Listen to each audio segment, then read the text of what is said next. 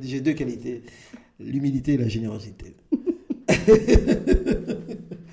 Alain Delon sort de ce corps. Bienvenue sur Sage Écoute, votre podcast pour mieux comprendre le monde à travers les gens et leurs expériences de vie.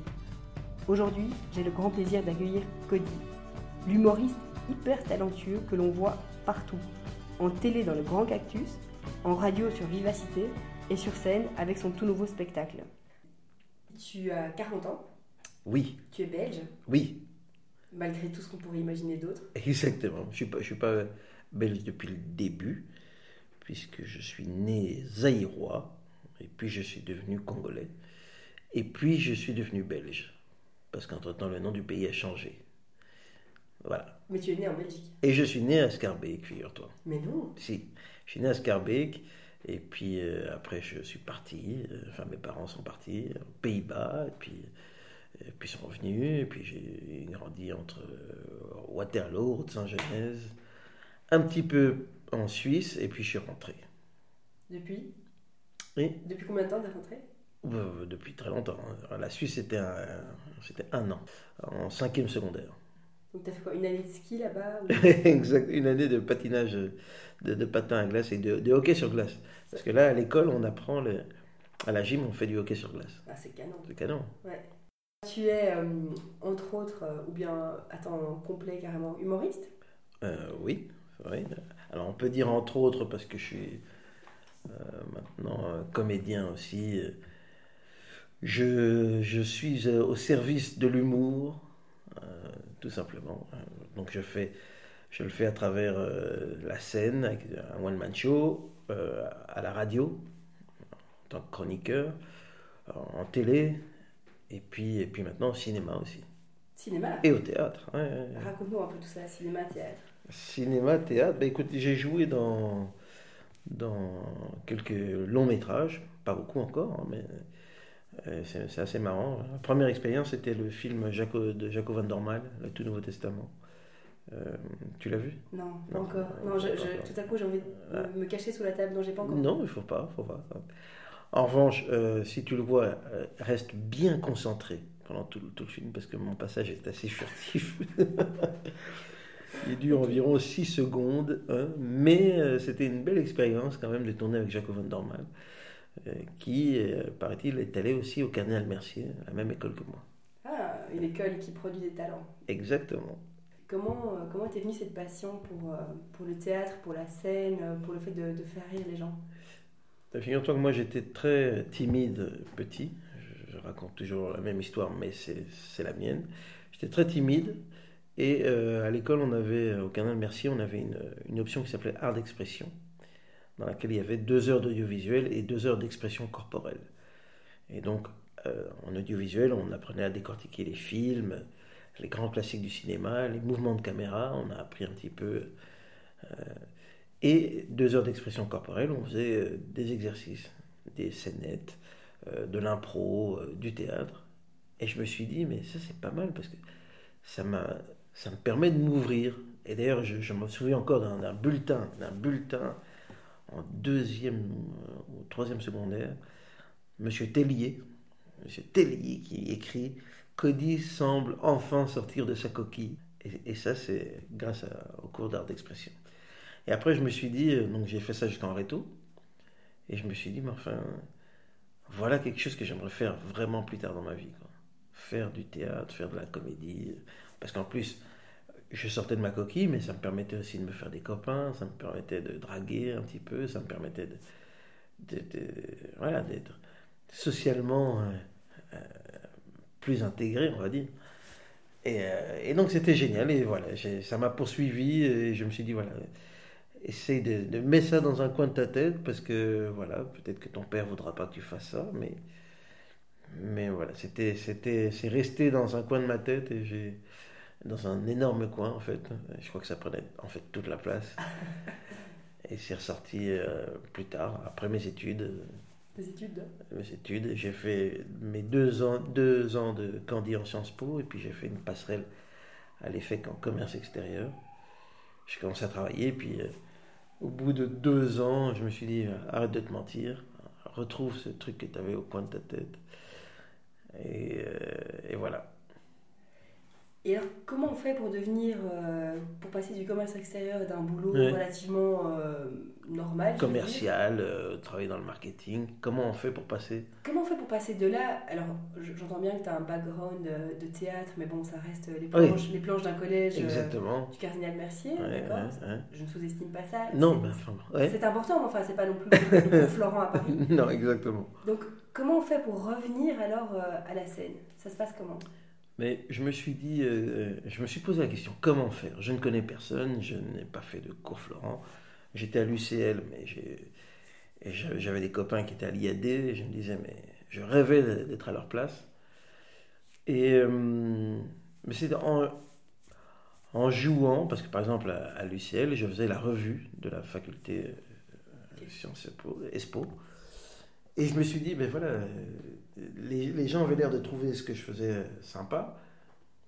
Et donc, euh, on apprend à connaître des gens qui font ça, etc. Puis je suis tombé sur des castings, euh, des castings de, séries télé. Euh, et attends, bien avant ça, d'ailleurs, il y avait au Collège Cardinal Mercier une série qui était tournée avec Corinne Touzet. qui, qui Corinne Touzet, c'est une comédienne française. Hein la série s'appelait Le bébé d'Elsa et j'ai tourné dedans. J'ai tourné dedans. Où, euh, là, j'avais un rôle encore moins important que celui dans le Tout Nouveau Testament. Je disais, on a réussi. Et voilà. Et, donc, j'étais répertorié dans la boîte de casting.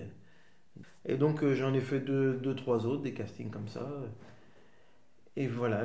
Mais après, comment on fait concrètement C'est que je me suis dit, voilà, euh, je vais essayer de faire une capsule petit programme court pour la télé. C'était l'époque de un gars, une fille, etc. Et, comment faire? Donc, j'ai appelé les potes avec leur caméra. On a filmé, euh, j'ai écrit euh, cinq épisodes. On les a filmés. L'idée, c'était de raconter des contes et des légendes du monde entier, mais de manière très courte et, drôle. Et donc, on voulait proposer ça à des chaînes, complètement inconscientes. Et donc, on arrive via via, parce que moi j'ai toujours été. Euh, j'ai toujours eu le contact facile, donc j'avais des copains, de copains qui connaissaient plein de monde.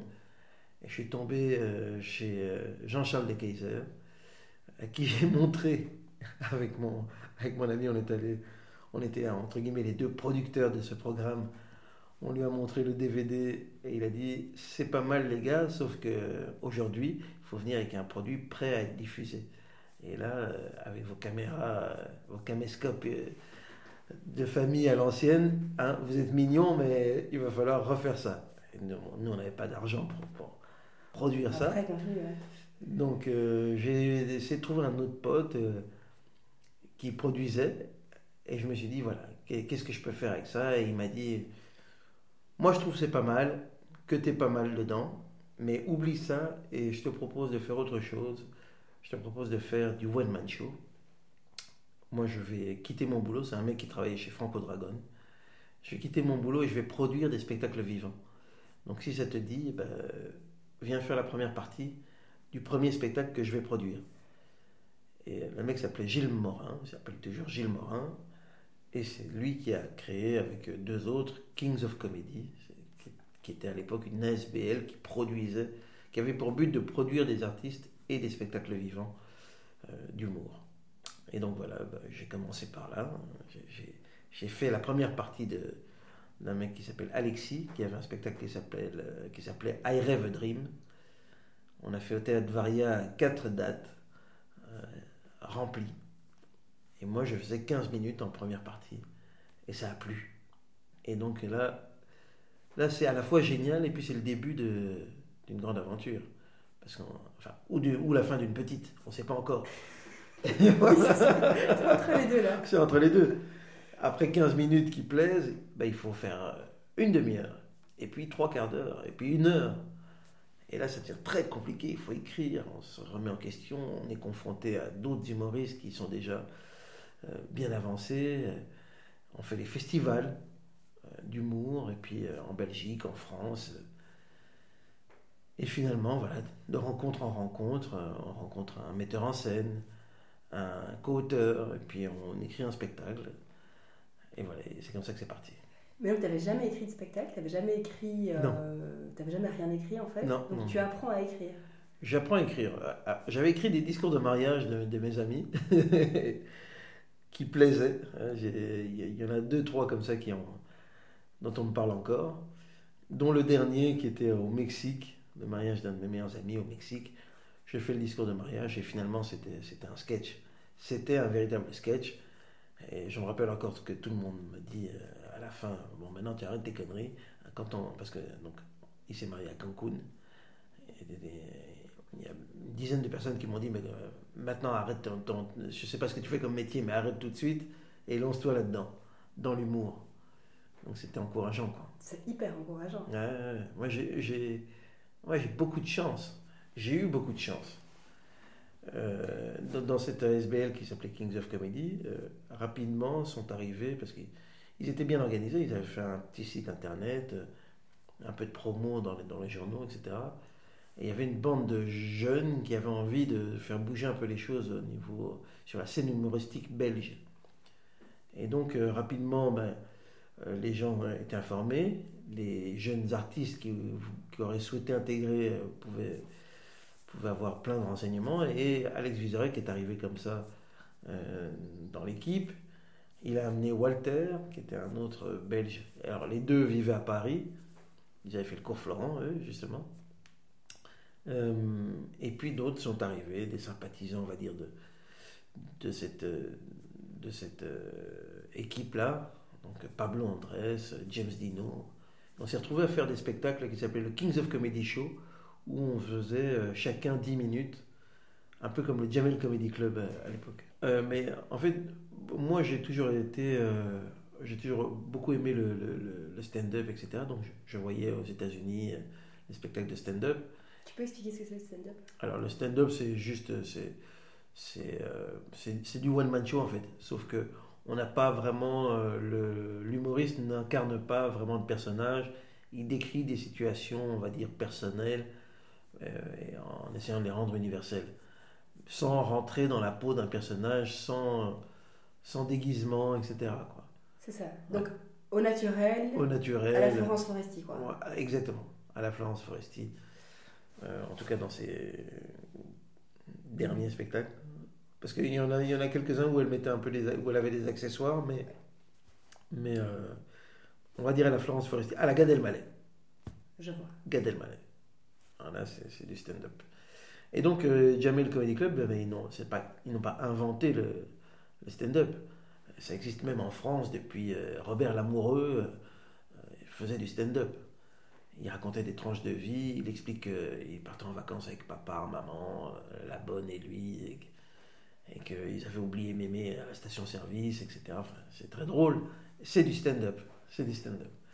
Et donc, Jamel n'a pas inventé. Donc, c'est pas eux qui nous ont influencés, mais ils nous ont quand même vachement inspiré cette énergie-là, euh, cette fraîcheur, donc l'émergence de nouveaux talents, de nouveaux visages dans le paysage audiovisuel français, ça inspirait tout le monde, quoi. Et, euh, et nous, on, avait envie aussi euh, de créer quelque chose en Belgique, et donc on a réussi à créer cette énergie-là de groupe. Cette, euh, cette force nous a permis d'avancer ensemble et de, ramener déjà plein de public dans les, dans les salles, mais en plus de faire parler de nous, de susciter la curiosité.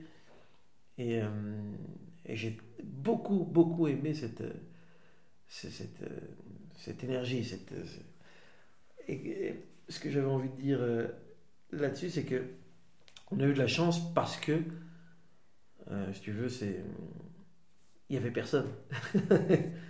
Il y avait toute une série d'humoristes déjà, euh, on va dire, bien établis en Belgique. Je sais pas, André Lamy, les frères Taloche.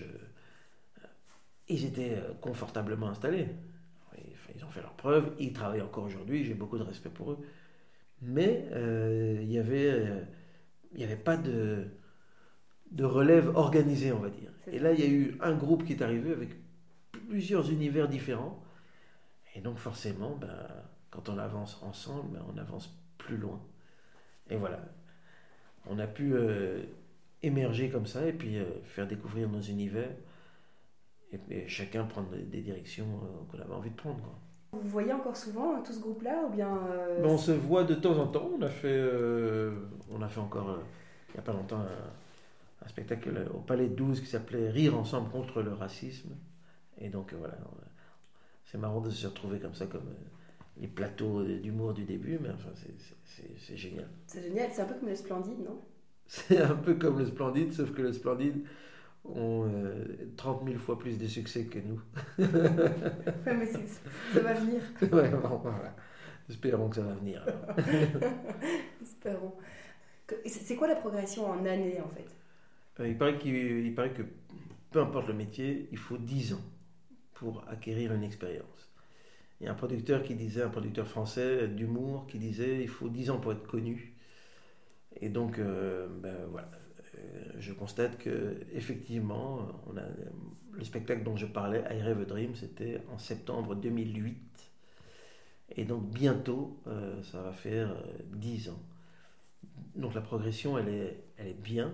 Moi, je préfère avancer lentement, tranquillement, en maîtrisant un petit peu plus chaque jour mon sujet. Euh, voilà, aujourd'hui, je pense qu'après 10 ans, euh, on commence à. On peut dire qu'on on n'est pas un expert, mais on connaît notre dossier. Donc maintenant, euh, je suis un artiste, un humoriste à maturité, on va dire. Mais enfin, je, je, je, je, viens de naître, quoi. C'est-à-dire que c'est comme si j'avais. C'est comme si j'étais. j'avais atteint la majorité et que maintenant j'allais pouvoir travailler, tu vois. C'est ça. C'est, ça. Après dix ans, en fait, voilà, on sait marcher, on sait parler, maintenant il faut courir. Et maintenant, maintenant je peux y aller tout seul, je, je sais comment ça fonctionne, je sais. Je, voilà, je connais quelques techniques et maintenant bah, l'idée bah, c'est de durer encore. Hein. C'est, c'est pas un sprint, c'est un marathon. En tout cas, si on aime ce qu'on fait, euh, le mieux c'est de durer. Moi, je suis très content et j'ai fait plein de choses différentes. Je disais du théâtre, on m'a proposé du théâtre. J'ai fait deux pièces de théâtre. Euh, on m'en propose encore. J'ai fait de la télé, de la radio, j'ai fait des, dans des web-séries, j'ai présenté des soirées, j'ai présenté des, émissions de télé. J'adore, j'adore cette diversité que j'ai pu euh, avoir grâce à ce métier. Et j'espère que c'est pas fini. Mais ce que j'aimerais réaliser, c'est de c'est écrire mon film, euh, continuer à jouer euh, dans des films avec des rôles un peu plus importants. J'ai joué dans deux films euh, l'été dernier avec un, rôle assez important dans un des films qui s'appelle La fine équipe, réalisé par Ismaël Saïdi, et un autre film avec Florent Père, Audrey Lamy et Tania Garbarski qui s'appelle Marum. Les deux sortiront cet été. Donc voilà, ça c'est mon objectif, continuer à jouer au cinéma et puis tourner encore euh, avec un nouveau spectacle. Et pourquoi pas faire un spectacle en anglais et en espagnol. Ah oui, carrément. Ouais, carrément. Se lancer des petits défis, ne jamais se reposer. En fait, ne jamais rester dans le confort. Quoi. Il n'y a rien de pire. Ok, ok. Sortir de sa zone de confort. Euh. Sortir de sa zone de confort. Ne pas s'installer dans la routine. Il n'y a rien de pire. Ok. non, mais tu as raison. As ah, raison. moi, c'est ce que je trouve. Parce que et c'est dangereux. Et en même temps, euh, c'est tentant hein, le confort. On est bien, et puis voilà. Mais j'ai pas envie, quoi. Ça, ça, me fait peur. Donc il faut toujours que je, je me trouve un, truc à faire. En tout cas, je dis toujours que je suis disponible. Se rendre disponible, je pense que c'est important. Et euh, faire des propositions, faire des rencontres. C'est un métier de rencontre. Euh, il ne faut pas du tout négliger ça parce que c'est. Un jour, j'ai rencontré euh, Bernadette Lafont, actrice, actrice qui, est, qui est décédée. Je l'ai rencontrée à un festival d'humour en, Bretagne. Et je lui ai dit, ah, j'ai fait un casting pour être dans un film avec vous, mais j'ai pas été pris. Elle m'a dit, écoute, c'est pas grave, il y en aura d'autres.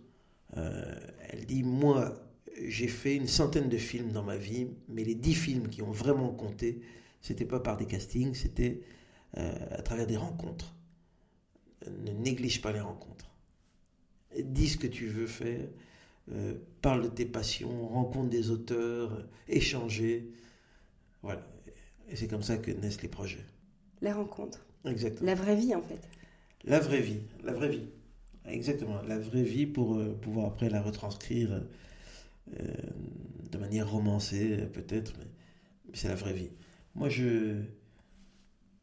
D'ailleurs, j'adore ça, faire des rencontres, peu importe qu'elles soient professionnelles ou pas. J'essaye de... Je ne demande jamais aux gens ce qu'ils font dans la vie. Je demande quelles sont leurs passions. Demander à quelqu'un ce qu'il fait dans la vie, ça peut créer des, on va dire, euh, des frustrations. Euh, si, euh, je sais pas, si un banquier me, parle et qui me dit je gagne 300 000 dollars par mois, je peux me sentir un petit peu diminué ou, ou impressionné. S'il me dit, moi, ce qui me passionne, c'est les films américains des années 60, ah ben, peut-être qu'on peut euh, trouver un intérêt commun et puis échanger sans, sans crainte, sans, sans, honte, sans gêne, etc. Donc, euh, parlons, parlons de nos passions plutôt. C'est ça qui m'anime. Je demande, comment, je demande aux gens comment ils s'appellent, je demande d'où ils viennent et je demande quelles sont leurs passions. Et après, s'ils veulent, ils me disent combien ils gagnent. ok. Tu leur demandes pas, mais ils te le disent quand même. Est-ce que les gens te posent les mêmes questions?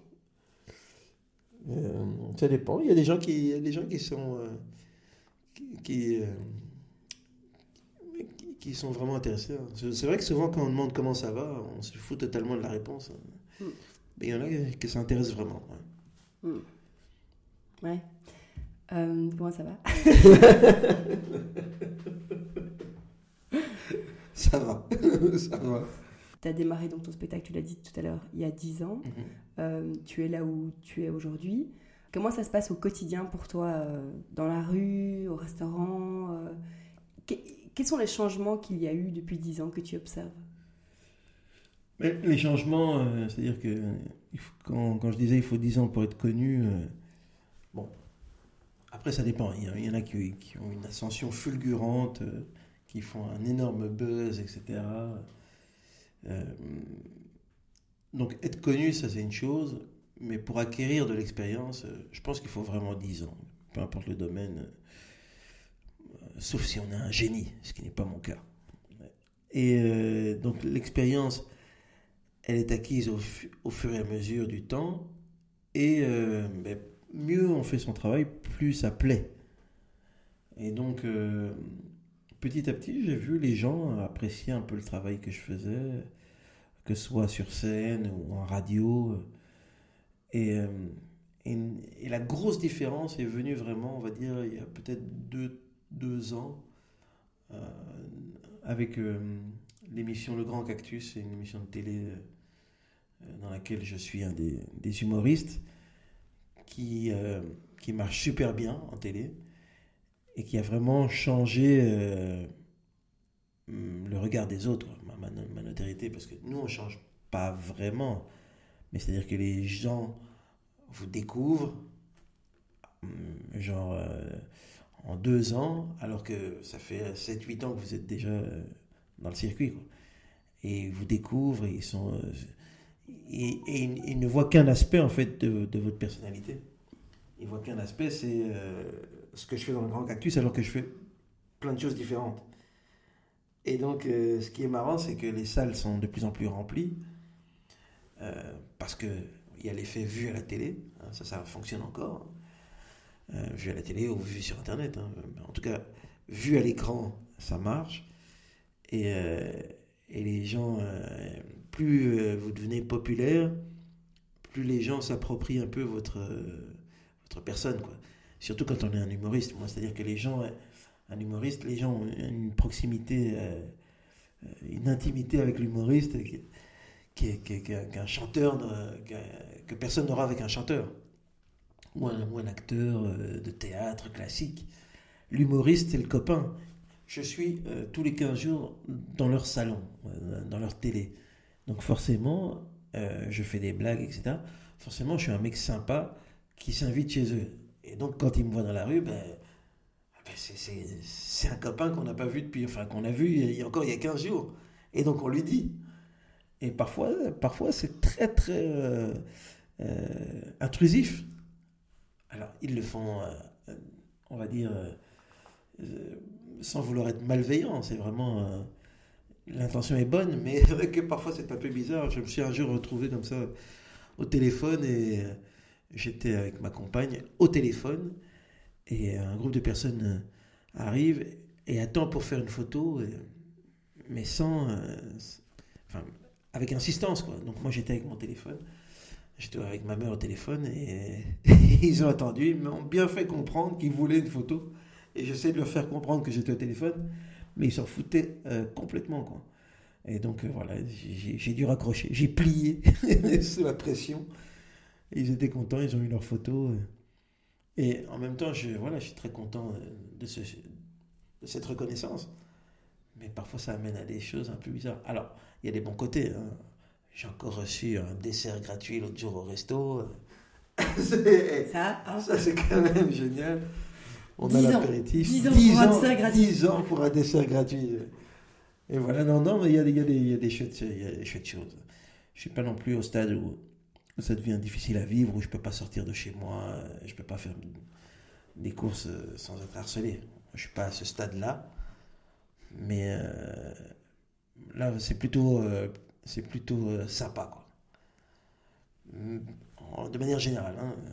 Après, il y a toujours des gens qui, bah, qui en font un peu trop. Quoi, parce que c'est vrai que quand on, est, on a un humoriste face à soi, c'est, je suis le représentant un petit peu avec mes camarades humoristes de la bonne humeur, de la bonhomie. Et donc, on vient me dire des blagues aussi sans filtre. Quoi. Et ça, c'est marrant parce qu'un un jour, véridique. C'est marrant ou c'est pas marrant? C'est marrant et parfois pas marrant. surprenant. Un jour, je suis à la radio et il y a un mec qui vient vers moi. Donc, on n'a pas encore démarré l'émission de radio. C'est une émission qu'on enregistre en public. À chaque fois, on se déplace partout en, en Belgique, francophone. On va à la rencontre du public. Ça a beaucoup de succès. Genre, euh, on a déjà eu des salles de 500, 700 personnes qui viennent assister à l'enregistrement d'une émission de radio. Et euh, avant que l'émission démarre, un type arrive chez moi, plutôt âgé, il est avec sa fille, et il dit Cody, j'ai une bonne blague. C'est l'histoire d'un nègre qui sort sa bite et qui voit rouge, noir, rouge, noir. Et là, je l'arrête tout de suite je dis Quoi? Qu'est-ce que vous. Qu'est-ce que vous venez de dire Et j'arrête et je dis Bon, euh, j'ai pas le temps parce qu'on va démarrer l'émission. Donc euh, je dois y aller, je vois la fille derrière gênée. à la fin de l'émission, le type revient vers moi avec la mine euh, décomposée et il me dit J'espère que je t'ai pas choqué tout à l'heure. Euh, j'ai dit c'est l'histoire d'un nègre, mais je me suis trompé, je voulais dire c'est l'histoire d'un noir. ça m'a échappé, il dit. j'ai dit mais à qui ça échappe? À qui ça échappe de dire c'est l'histoire d'un nègre? Ça, n'échappe à personne. C'est une habitude qu'on a et qui est ressortie comme ça. Et je me suis dit, voilà un mec qui sans filtre vient me dire c'est l'histoire d'un nègre. Parce qu'il se dit, euh, ce type est, est, un humoriste, il est drôle, il est noir, il a de l'autodérision. Je peux y aller. Et je me suis dit, mais attends, mais est-ce que je suis. tu vois, dans l'émission que je fais, Le Grand Cactus, j'incarne des personnages euh, blancs asiatique, peu importe, on s'en fout. Et en fait, souvent, on vient me dire, euh, on ne voit plus la couleur chez vous. Ah oui? Vous faites Belmondo, vous faites Depardieu, ah ben on voit Belmondo. On ne voit plus la couleur. Et j'ai envie de leur dire, voyez la couleur en fait. Voyez la couleur et dites-vous, ben, en fait, c'est pas du tout un problème. Ah ben non. C'est ça, oui. ça en fait l'idée. C'est pas de ne pas voir, c'est pas d'effacer que je suis noir. C'est de dire je suis noir et alors? Oui. C'est ça. Oui. C'est l'objectif. Moi, j'ai ma, ma filleule qui, qui, qui n'est pas noire, hein, qui, est, qui est rousse, qui, quand elle était petite, demandait à son père pourquoi mon parrain est mauve? Donc, il faut dire que son père est daltonien, donc peut-être qu'elle a de quoi tenir, des kidneys. Ça n'aide pas. Cody, donc le, le revers, c'est en fait que les gens s'approprient un peu euh, oui, ben voilà, c'est vrai qu'on devient personnage public euh, marrant et que, les gens, euh, euh, ben voilà, on crée, on crée une proximité, donc forcément, c'est difficile de mettre de la distance dans la rue. Un humoriste, j'imagine, ça, comme tout le monde, ça a des doutes, des moments, des moments plus, plus compliqués, plus, plus tristes. Mais ça n'est que de l'angoisse. Écrire de l'humour, c'est, je dis pas que c'est le bagne. Hein, je fais pas, je suis pas à l'usine, mais c'est super angoissant d'écrire de l'humour. on est toujours, on se met à nu constamment, quoi. Et la, et la sanction des gens, elle est immédiate. Nous, on vient avec une promesse. On dit, voilà, je vais vous faire rire pendant cinq minutes, pendant une heure. Je vais vous faire rire. Imagine, j'ai dit, pour qui se prend-on? Vous allez m'écouter, je vais vous faire rire, et, vous allez même payer pour. Et si ça ne marche pas, ben alors là, on se prend une grosse claque. La sanction, elle est immédiate. Si le rire n'est pas au rendez-vous, si les gens estiment qu'on n'est pas drôle, ben nous, on le prend en pleine figure. Et c'est une humiliation totale. Personne n'a envie de perdre sa dignité. Et pourtant, nous, c'est ce qu'on fait, c'est mettre notre dignité à l'épreuve euh, tout le temps. Constamment. Constamment. Et quand on la perd, il se passe quoi? Ah ben Alors là, c'est douloureux. ça fait mal au dos. C'est pour ça que les artistes, les humoristes ont souvent hein, des problèmes de dos, machin, très angoissés. On réfléchit tout le temps. Qu'est-ce qu'on peut faire pour faire rire? Et j'ai déjà constaté qu'il y a beaucoup d'humoristes un peu plus âgés qui sont pas du tout drôles dans la vie parce que d'abord parce qu'ils se mettent une carapace, euh, parce qu'ils en ont marre quand on leur tape sur la tête en disant ah, salut mon pote, mais aussi parce que voilà, c'est écrire, on va chercher euh, des choses parfois très loin. L'humour ne naît que rarement de choses drôles en fait. Hein. C'est toujours une situation un peu euh, cynique ou ironique. Cynique, ironique, voire tragique quoi. C'est là qu'on va puiser. je sais pas, on peut parler d'une séparation. Euh, c'est pas drôle à vivre. Mais après, euh, en faire la caricature, ben ça c'est génial parce que tout le monde se reconnaît là-dedans, etc. Ou la mauvaise foi, enfin toutes des choses comme ça. C'est pas drôle, mais, euh, mais c'est le, on va dire le, le réservoir le plus drôle qui permet en tout cas d'arriver aux situations les plus drôles.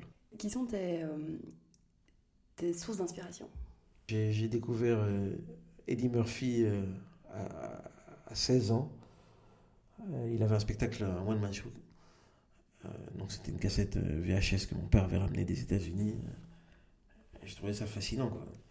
Je comprenais pas bien l'anglais, donc j'essayais d'un peu de, traduire, de mettre stop et de traduire.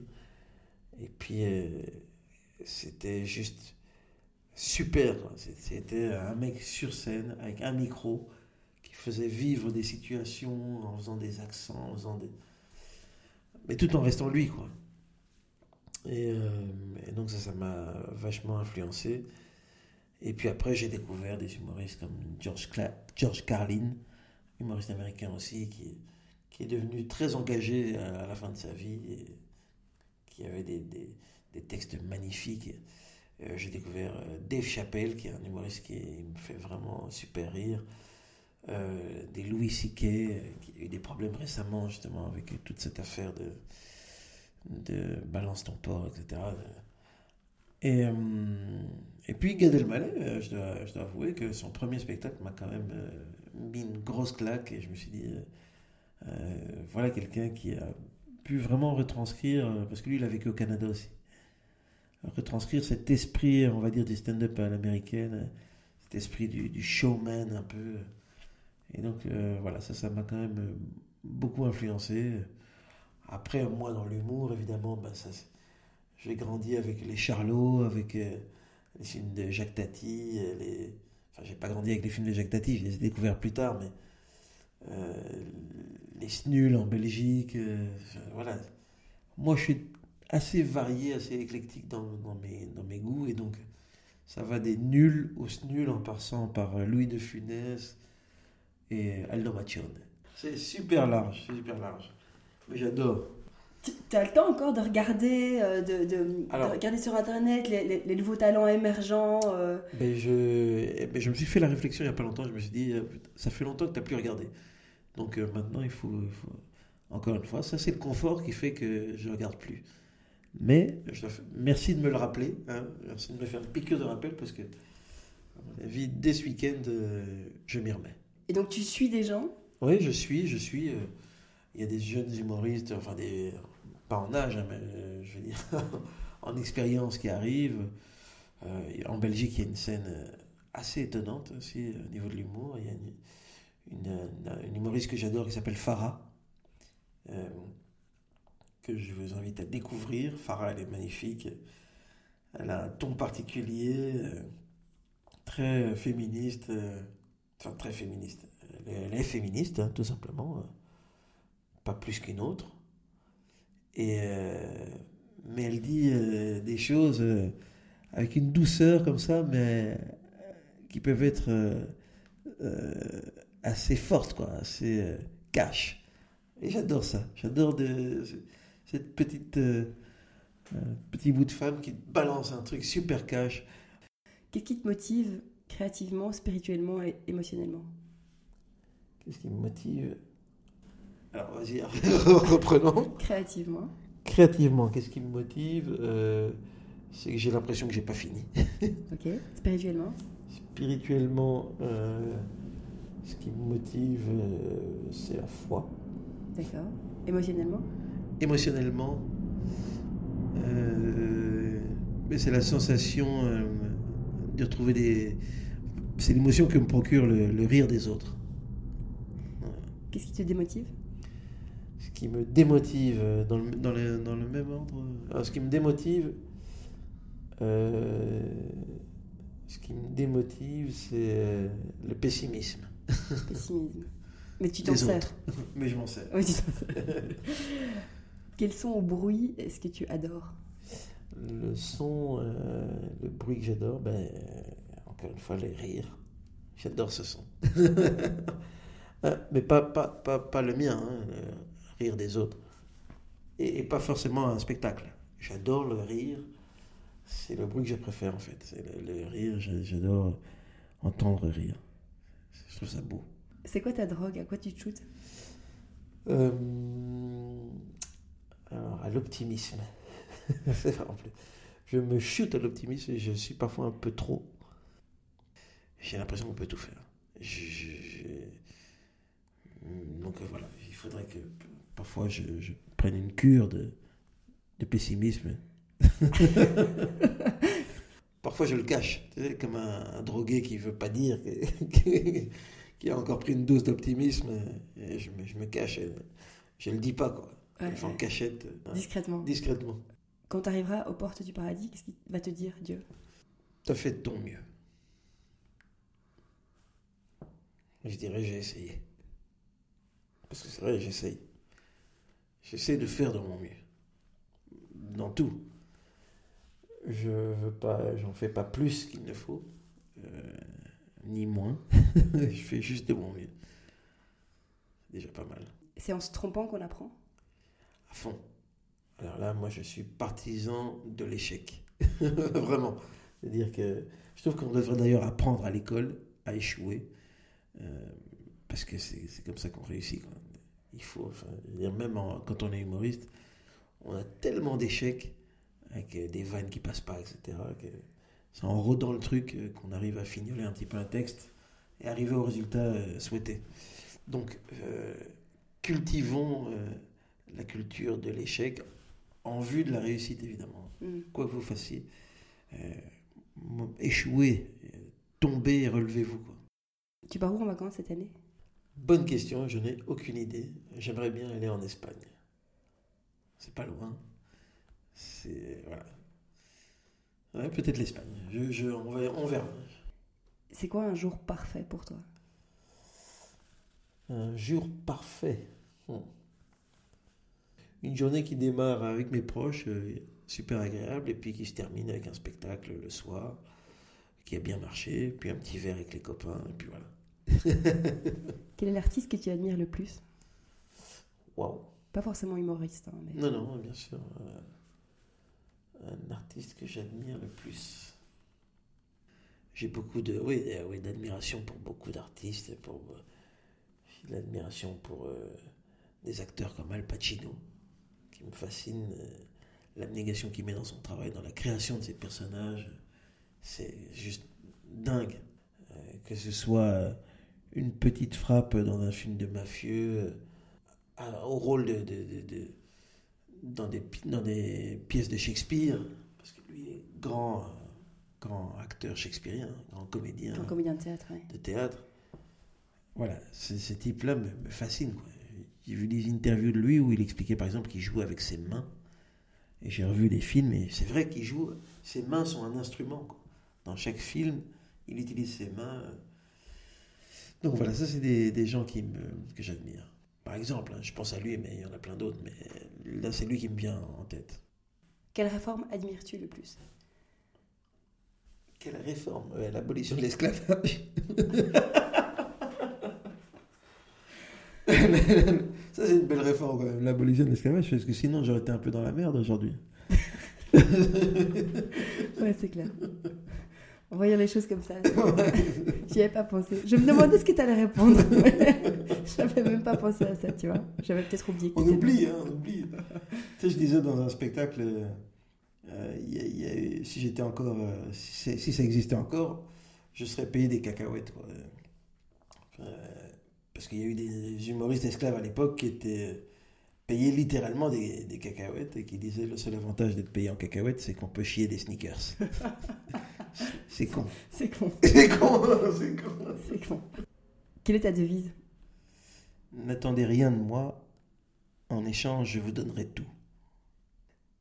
On a l'impression qu'on a déjà entendu cette, euh, ce que je viens de dire, mais je, c'est pas c'est un truc qui m'est venu il y, a, il y a longtemps déjà et donc euh, je ne pense pas que avoir été influencé ou faire du plagiat mais, euh, mais c'est vrai en plus je suis comme ça enfin je veux dire je ouais, je ne demande pas qu'on qu'on attende des choses de moi quoi. mais euh, j'ai envie de t'es généreux? Enfin généreux dire je suis généreux, c'est quand même. J'ai deux qualités l'humilité et la générosité. Alain Delon sort de ce corps. Non, non, mais je, non, c'est vrai que.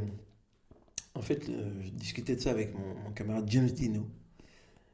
Et on disait qu'en fait, le bonheur euh, est plus dans le don qu'autre chose. C'est vrai qu'on veut prendre tout le temps. On veut prendre, prendre. Constamment, quoi. constamment, on cherche qu'à prendre. Alors que quand on donne, finalement, ben, je pense que c'est là qu'on est le plus heureux.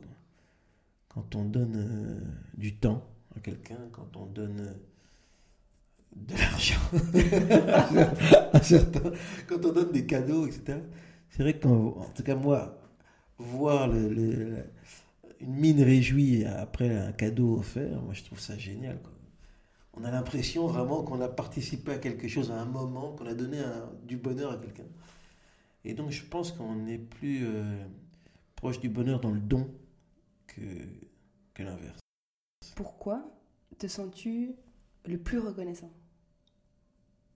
Hum, ben, Je me sens... Euh, je suis assez reconnaissant des... enfin, je vais dire, euh, merci à la vie de m'avoir fait naître on va dire, de, du bon côté de la barrière, euh, d'avoir eu des opportunités, d'avoir euh, pu euh, faire des, belles rencontres, de pouvoir faire un métier que j'aime, de pouvoir en vivre. C'est, Moi, je vais souvent jouer au Congo. Donc, j'ai fait des formations, de, des ateliers avec des jeunes humoristes. Et c'est difficile, quoi. Certains sont rêverait de pouvoir vivre de ce métier. Sauf que voilà, leur réalité est totalement différente euh, que la mienne. Et donc, c'est un combat encore plus difficile. Quoi. Ils veulent juste faire rire, comme parce qu'aujourd'hui, voilà, on a accès à tout avec Internet, etc. Ils ont Mais euh, il y a des difficultés financières, il y a la réalité du politique et sociale du pays, euh, il joue avec, euh, avec des atouts en moins. Euh, il y a la, censure qui peut, être, qui, peut avoir des répercussions différentes. Ils ont encore plus de mérite parce qu'ils arrivent à quand même décrire les situations politiques avec énormément de subtilité et d'humour. En prenant des risques, en fait. En prenant des risques. Donc euh, voilà, c'est, je suis reconnaissant euh, pour toutes ces choses. Si tu pouvais changer quelque chose au niveau de ton éducation que tu as reçue, ce serait quoi? J'ai l'impression que je ne changerais rien et que les bonnes comme les mauvaises choses m'ont permis d'apprendre. Je, je, crois être euh, un peu équilibré. un peu, hein, j'ai dit. Un peu déséquilibré aussi parfois, quand, quand, je vois ce que je fais comme connerie parfois. Mais euh, c'est-à-dire que j'ai une éducation qui m'a permis d'avoir des privilèges, euh, parce que mon père était diplomate, etc. Donc, mais ça n'a pas fait de moi quelqu'un de, de hautain, de désagréable, de condescendant. Donc voilà, je, non, je changerai rien. Donc ils ont bien fait ça, tes parents, finalement? Finalement, ils ont bien fait ça, oui, ils ont bien fait ça. on a eu un peu de tout. Il y avait quand même, euh, j'ai toujours eu euh, des valeurs euh, qui ont été transmises, de tolérance, de respect, de partage.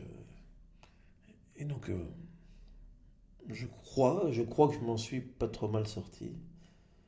Peut-être, peut-être, oui. Alors, il y a peut-être un truc, c'est que peut-être euh, euh, j'aurais pu me faire prendre conscience de la valeur du travail plus tôt. Peut-être que plus tôt, j'aurais dû, j'aurais pu faire des petits jobs et des trucs comme ça. Je fais assez tard par rapport à d'autres copains. Et donc voilà. Peut-être que ça m'aurait permis de, de plus être connecté à la réalité euh, plus tôt. Ok, petit job d'étudiant euh, ou. Euh, exactement, caissier de l'aise, ça, ça aurait été très bien ça. Donc euh, voilà, moi je transmettrai ça au mien. Un petit moment embarrassant dans ta vie? Petit moment, moment embarrassant. Un souvenir gênant. Il y en a eu tellement. Il y a eu tellement de moments embarrassants. Il y en a un qui me vient en tête, c'est qu'un jour j'avais. J'étais. on était à l'UCL je voulais euh, draguer une fille et j'avais pas un bal.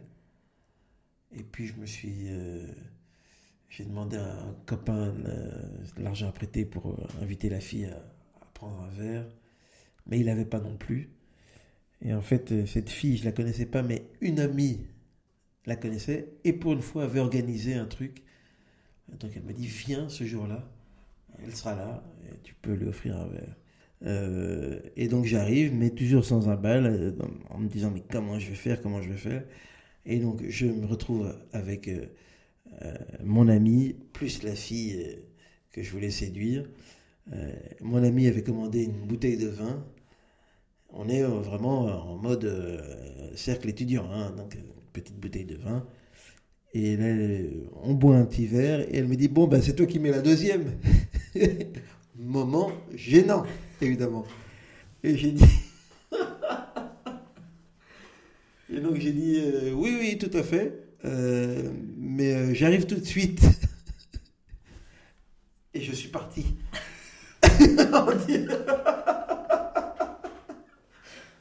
et je me suis barré. Quoi. Et, donc, et après, j'ai dit écoutez, il m'est arrivé un truc incroyable. Enfin, j'ai revu mon ami après, j'ai dit il m'est arrivé un truc incroyable. Enfin, tu me croiras jamais, j'ai inventé une excuse bidon. Mais je ne pouvais pas faire autrement. Je me suis dit, j'étais tiraillé entre l'envie de voir cette fille et en même temps, euh, je savais rien faire. Horrible. Horrible. Horrible. Horrible. Et euh, depuis lors, tu as toujours euh, du cash dans ta poche Depuis lors, j'ai toujours du cash dans ma poche.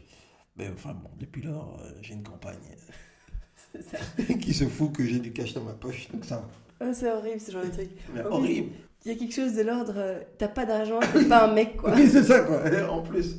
Parce que mon ami disait, insistait vraiment en disant Allez, allez, c'est à ton tour. Euh, ah, en plus, tu passes pour un profiteur. Ah oui, c'est ça quoi. Tu passes pour le mec qui, qui, est venu juste boire son verre son gobelet de vin en plastique. et, euh, Exactement. Euh, J'ai jamais revu cette fille. Hein, donc, ouais. Bah, si elle nous écoute. Si elle nous écoute, on l'embrasse. Qu'est-ce que tu apprécies le plus dans une amitié? Qu'est-ce que j'apprécie le plus dans une amitié euh,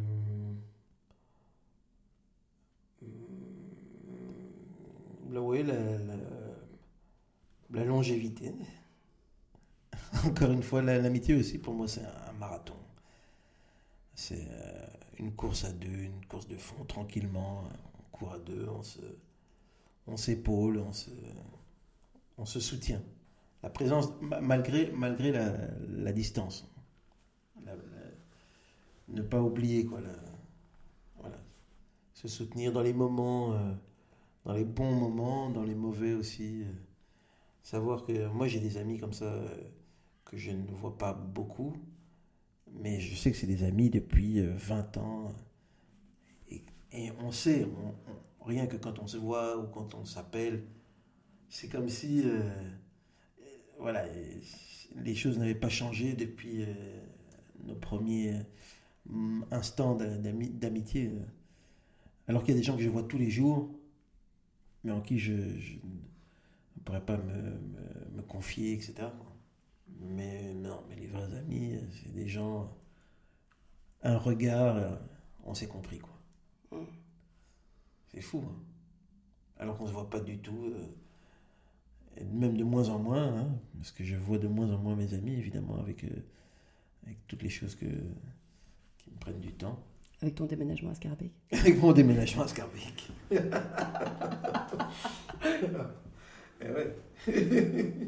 Un petit mot sur Scarbeck? Scarbeck, ben, la commune qui m'a vu naître, et puis, euh, je sais pas, conspiration du destin, j'y me, me voici de, de retour à Scarbeck. euh, donc,